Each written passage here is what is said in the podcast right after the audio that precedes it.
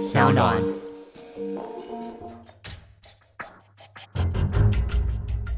什么是真相？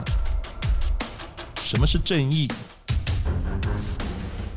跟着台湾建士权威阿善师，重返那些离奇轰动的命案现场，请听阿善师的见识实录。各位听众朋友，大家好，欢迎收听今天的阿善师见识实录。我是见识专家阿善师谢松善。那我们今天的小助理是，嗨，大家好，我是子荣。在今天的节目一开始呢，先来回应几个听众朋友们的留言哦，大家都非常的热烈，在 Apple Podcast 的留言上面呢，给我们很多的鼓励。像是呢，子荣就看到了路易斯还有毛纸都说呢，非常喜欢这一种的节目类型呢。另外也看到了 Help Me 六七三说，在每个礼拜哦，都很期待我们阿善师见识实录更新，希望之后呢有更多集数来收听呢。是的，回应呢也有听众呢讲是否增加集数呢？那当然，我们是一个团队哈。那其实呢，团队包含子柔啊，还有包含我呢，基本上还有其他的工作哈。譬如说，我们都还在教书啊。那子荣呢，他也在主持节目等等。所以呢，呃，增加集数呢，我们目前的预估是大概一个礼拜是一集。那如果增加两集的话呢，可能时间会有压缩到啊。所以呢，我们一集呢，尽量把它做的精致一点。那如果各位呢，真的对阿善师的见识实录真的非常有兴趣的话，哦，我也可以介绍呢。我现在也在东吴大学的城区部呢推广中心，哈，有刑事见识实录呢这样的一个课程，就是刑案现场见识实物这样的一个课程。各位有兴趣的话，他是呢在九月份的课程呢，他会开课哈。如果大家有兴趣的话，可以上推广部推广中心哈相关的网页去查询。另外呢，还有一个安安老师的男朋友，他有留言呢，他说他很喜欢子柔的声音呢，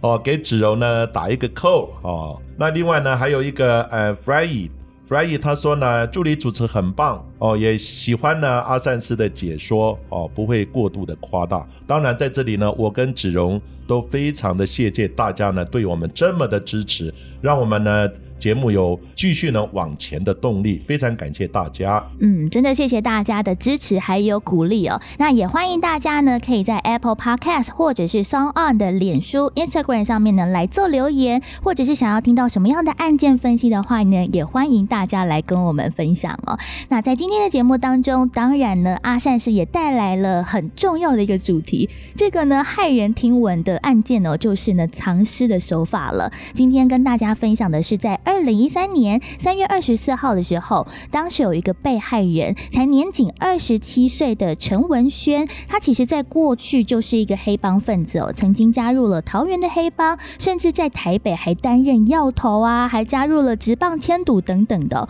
就是因为走上了这个不好的道。路也结识了凶嫌，当时四十三岁的陈佑树哦，那当然呢，也透过了这样子一个关系，和中国的 K 他命的工厂搭上线。那当时陈佑树也帮陈文轩来做人民币的地下汇兑等等的不同的一些工作，来赚取手续费。感觉好像这两个人是合作无间，在当中呢也很有默契。但是为什么后面会变成一个凶杀的案件呢？阿善师是这个案子呢，本来凶险呢。陈佑树呢，跟被害人呢陈文轩，哈，他们是生意呢合作的伙伴，哈，后来呢也是大家认识以后呢，也变成一个好朋友，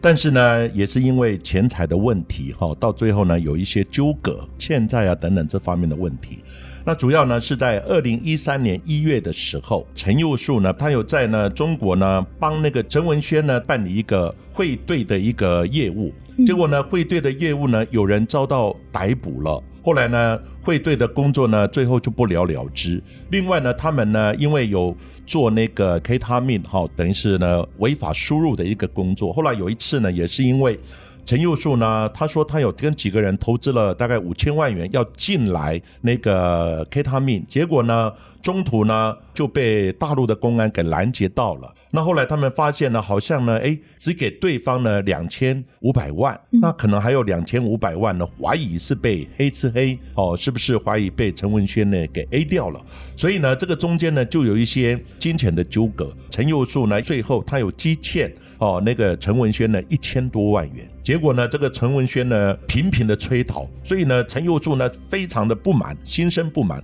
因此呢就开始了他的杀人计划。所以呢，他人杀人计划呢，在呃从二零一三年一月份呢到二零一三年二月八号之间呢，其实他有设计了大概有两次。其实假装邀他要去酒店喝酒，啊，大家欢乐一下。其实呢，都有呢预制呢这个枪手呢准备在那个地方来主杀他。可是呢，后来因为可能是陈文轩呢，后来一些问题等等呢，这两次都没有成功。结果最后呢，有一次呢是已经计划了一个多月呢，在陈文轩呢遇害的前一个月，哦，就是呢大概二零一三年呢二月八号的时候，陈佑柱呢他又设计了。他用呢设计呢假意的呢要邀约陈文轩呢到台北某一个酒店呢要寻欢，因为前两次呢也没有成功了哈，所以呢他这一次呢就安排的枪手呢埋伏在那个路上呢准备射杀这个陈文轩，结果呢在这一次呢凌晨四点多的时候，这个陈文轩呢他驾车离开酒店。那离开酒店呢？那个陈佑树呢安排的枪手，哈，就埋伏，然后呢，在陈文轩呢行经重庆北路呢交流道的附近呢，在那个红绿灯的时候呢，枪手跳出来呢，然后呢连开三枪啊，会中。听说呢，开了以后呢，呃，又在呢车内再拿出枪来，因为呢，好像开了以后呢，发现呃有卡弹了，后来再从车内再拿出枪来开枪，有这么一个过程。可是呢，这个过程之中呢，这个陈文轩呢，好会闪躲，结果三枪这一次都没有打中，也让他幸运的又逃脱了。当然，这个案发的地点呢是在台北市，所以呢，台北市就很积极的去开始调录影带啊，开始哈侦办这个案子。结果呢，最后呢有查到的哦一个邱姓的那个凶手。那这个枪手呢落网之后呢，他是算蛮讲义气，他没有供出幕后的主使呢是陈佑树。但是呢，陈佑树呢他想说这一次呢事迹败露了，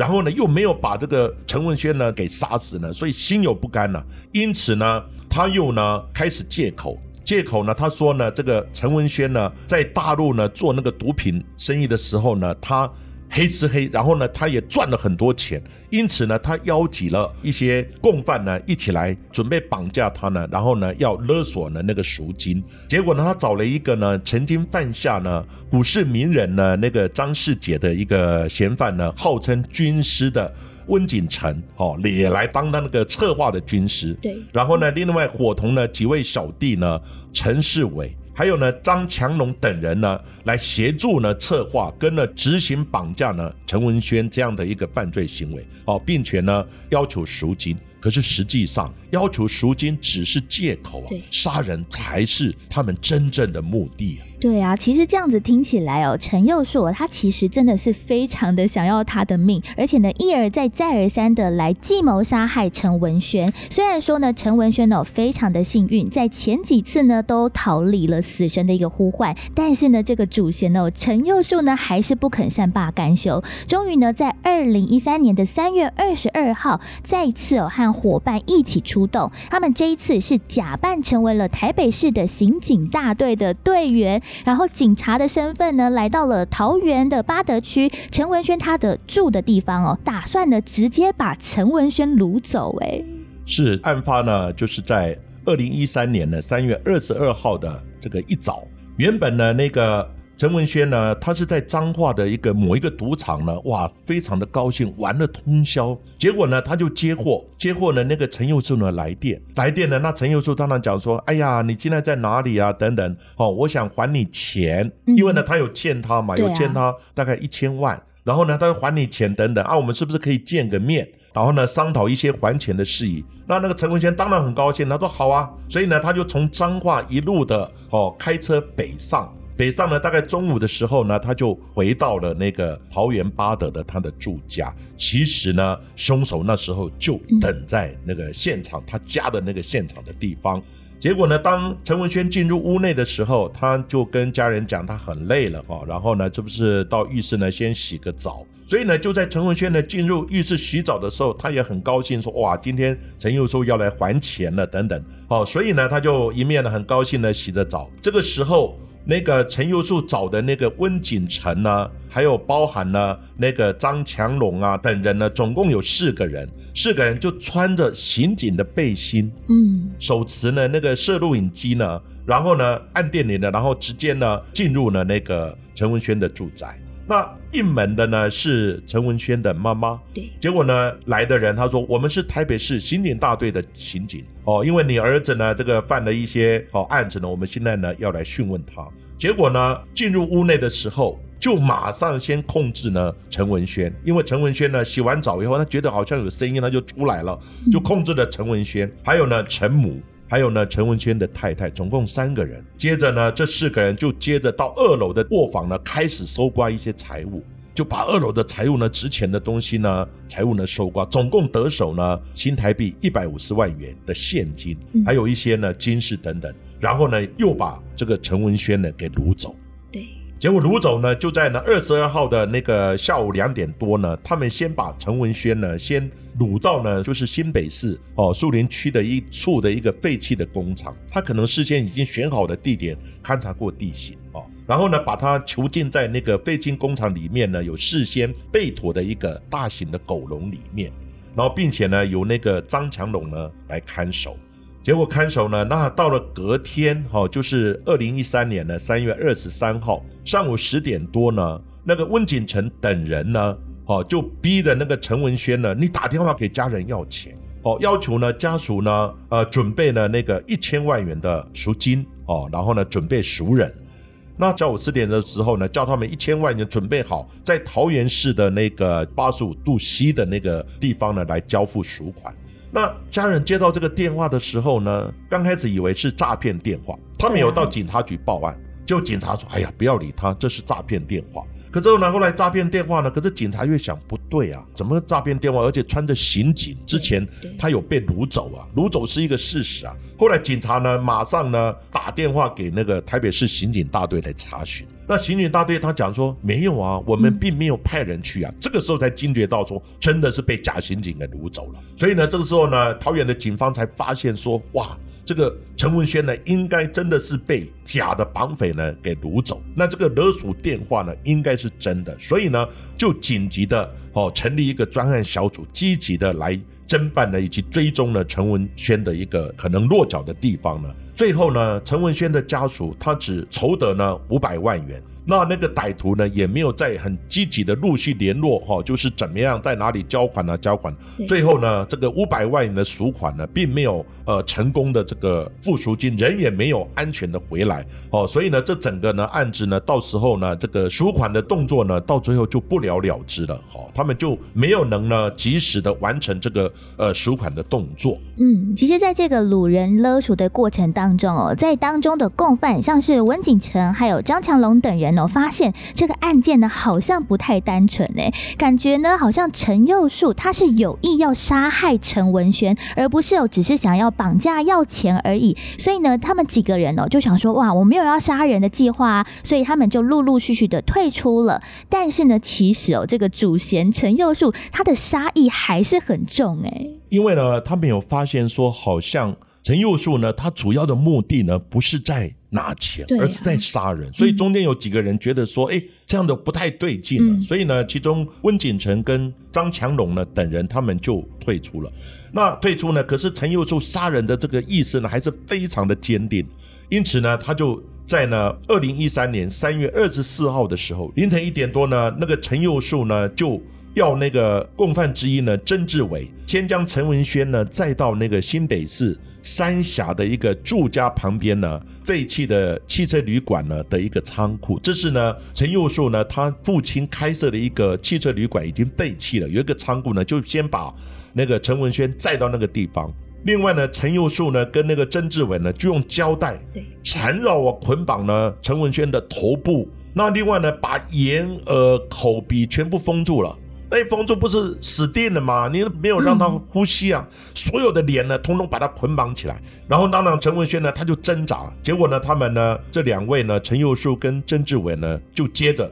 就以呢钝器呢猛扎那个陈文轩的头部。等到呢陈文轩呢已经昏迷断气之后呢，后来他们再找来怎么样汽油桶？哇！汽油桶呢，然后用水泥封尸。天哪！这也是我们今天呢比较特别，我们要谈的比较哦惊悚的一个哦杀人呢哦一些藏尸啊封尸的这个案子，他就用水泥桶来封尸，而且呢他丢下去的时候是倒栽葱的方式啊。嗯，那丢染完以后呢，等到水泥封完以后，等到水泥干了以后呢，他又通知另外一名的小弟陈世伟，哦，这也是刚刚提到的，都是小弟呢前来，然后呢开车呢把这个汽油桶呢再到呢桃园观音呢一处的一个水池旁。结果呢，他就选择一处的地方呢，就把它丢了，以为呢神不知鬼不觉。结果呢，就在检警呢持续的侦查的时候，当然最后呢也上线监听哦，然后也查他的相关的行踪啊，调录影带等等的。后来就发现呢，陈佑树呢，还有张强龙啦，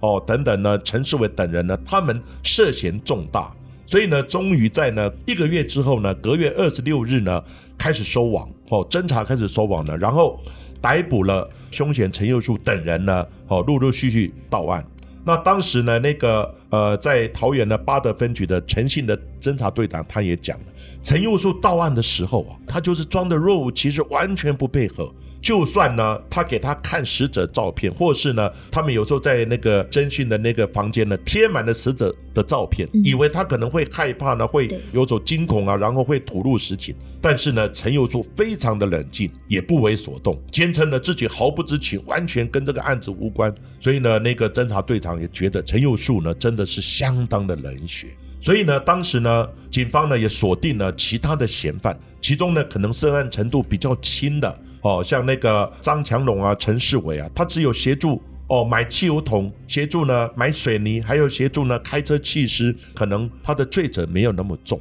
因此呢就想从罪责比较轻的人呢开始讯问，看他们能不能呢吐露实情呢窝里反，所以呢就软硬兼施的开始呢说服他们是不是可以配合调查，然后呢吐露整个案件的实情呢，再加上呢后来陈文轩的妈妈呢跟太太。因为呢，陈文轩是家里面重要的支柱。结果呢，陈文轩呢被杀了以后，他的太太跟他的妈妈呢，还有一个非常年幼的一个小孩呢，几乎失去了一个依靠。所以呢，后来陈文轩的妈妈呢跟太太呢，在那个张强龙呢跟那个陈世伟两人在警方做笔录的时候，他们就下跪啊，嗯，跟嫌犯下跪。当然，这个基本上呢也是情何以堪呢，跟嫌犯下跪。苦苦的哀求说，希望他们能够吐露实情，讲出幕后的主使者哦，讲出到底谁是的真正的凶手等等。最后呢，他们也在警方的一些这个劝导之下，还有呢，这个陈母呢跟他那个妻子呢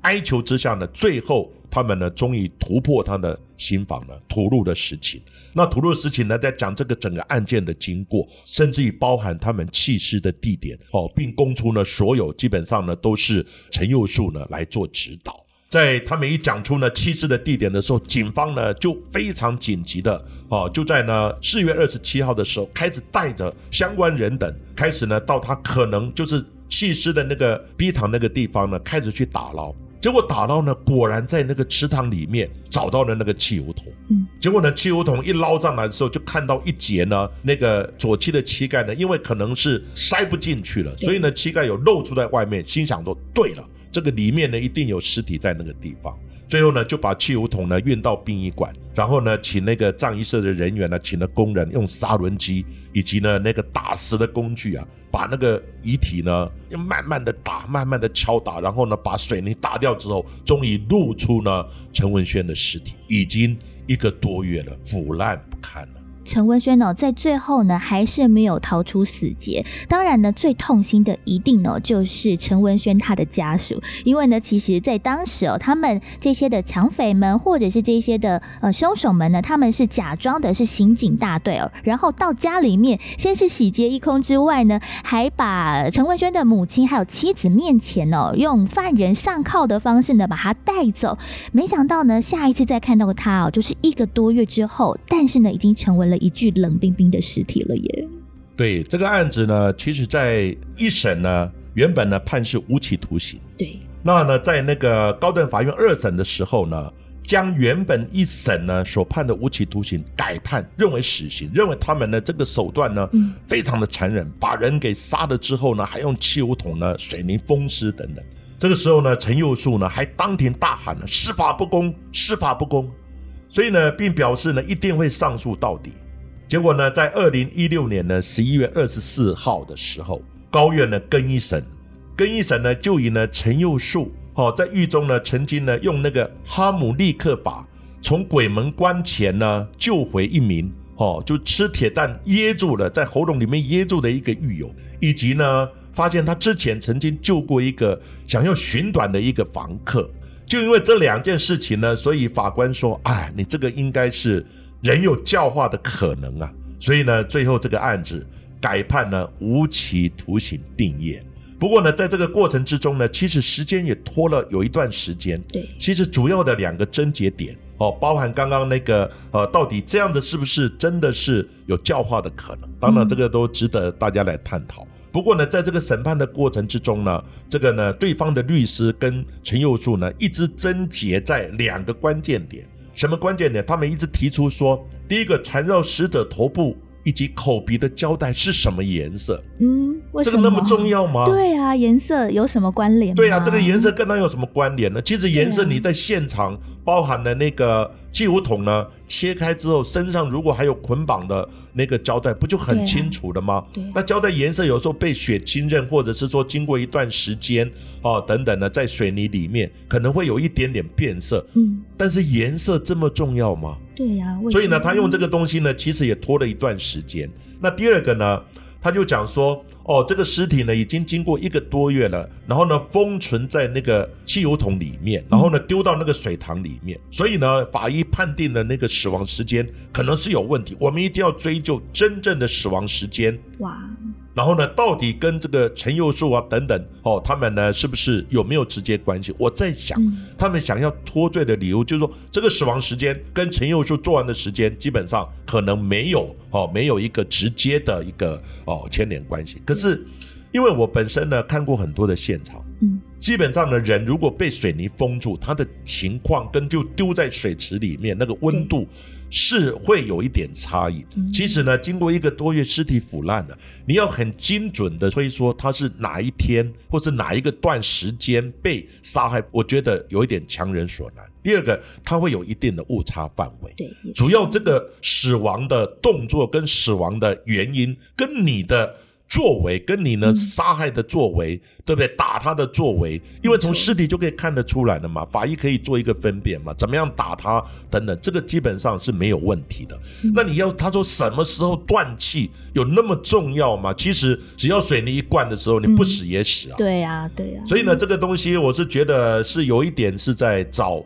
一些理由呢，然后再来延宕一些审判的过程。当然，最后哦，因为他用哈姆立克法救了一个狱友，还有呢，曾经哦救回一位呢狱寻短的房客，这个理由来说，他有教化的可能，最终还是改判了无期徒刑。当然，有没有教化呢？这也是目前我们在很多的法官判刑上会找很多的理由，然后呢，尽量可以让他们免死。哦，这也是好像我们法庭审判的一直让人家呢非常。诟病的一个地方。但是我觉得，不管有没有教化的可能，不管是陈文轩，或者是呢这个主嫌哦陈佑树，其实他们在这一路过程当中哦，从贩毒啊、牵赌、掳人勒赎、杀人弃尸等等哦，不管是哪一个动作，其实都是一步错，步步错，所以呢，最终哦还是呢免不了这样子一个错误的发生。那当然呢，还是要提醒大家，这个坏事绝对不能做，因为可能哦一下去就进入了另外一个深渊当中。今天呢，谢谢各位的收听，阿善师的见识实录，我们就讲到这里。希望大家呢，可以在 Sound On、Spotify 跟 Apple Podcast 上面来订阅我们的节目哦。也欢迎各位留言给我们，我们一定会呢，非常的呃认真呢，来给各位呢做一些回应。下一集请记得继续收听下去哦。